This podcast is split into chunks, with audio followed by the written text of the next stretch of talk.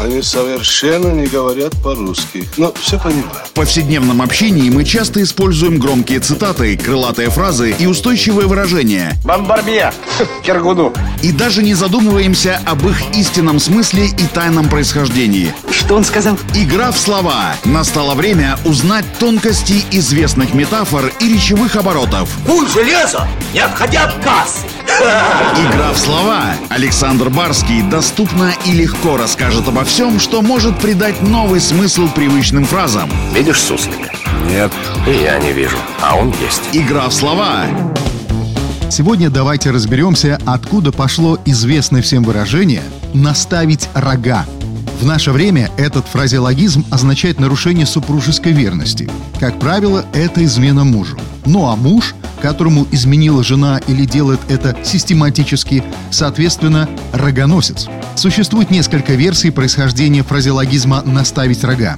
Вот одна из самых убедительных. Игра в слова. Выражение «наставить рога» получило распространение еще в Древней Византии, во времена правления императора Андроника I Камнина.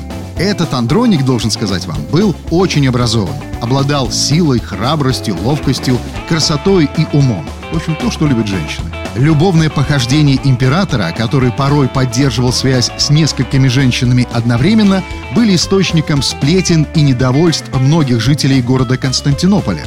Лихие амурные забавы Андроника вызывали ненависть добропорядочных и высокопоставленных вельмож, поскольку император выбирал возлюбленных из числа жен своих приближенных. Но высокопоставленные мужья не смели открыто возражать императору. Он же все-таки император.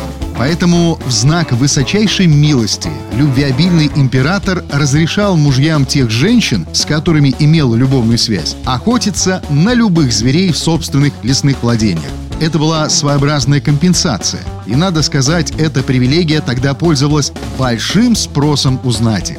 В довесок ворота и двери домов, где жили такие семьи, украшали оленями рогами, признаком особого почета и расположения императора. Вот так и появилось выражение «наставить рога», которое считается исходным, а слово «рогоносец» вторично, при этом всегда подразумевается именно олени рога. Игра в слова.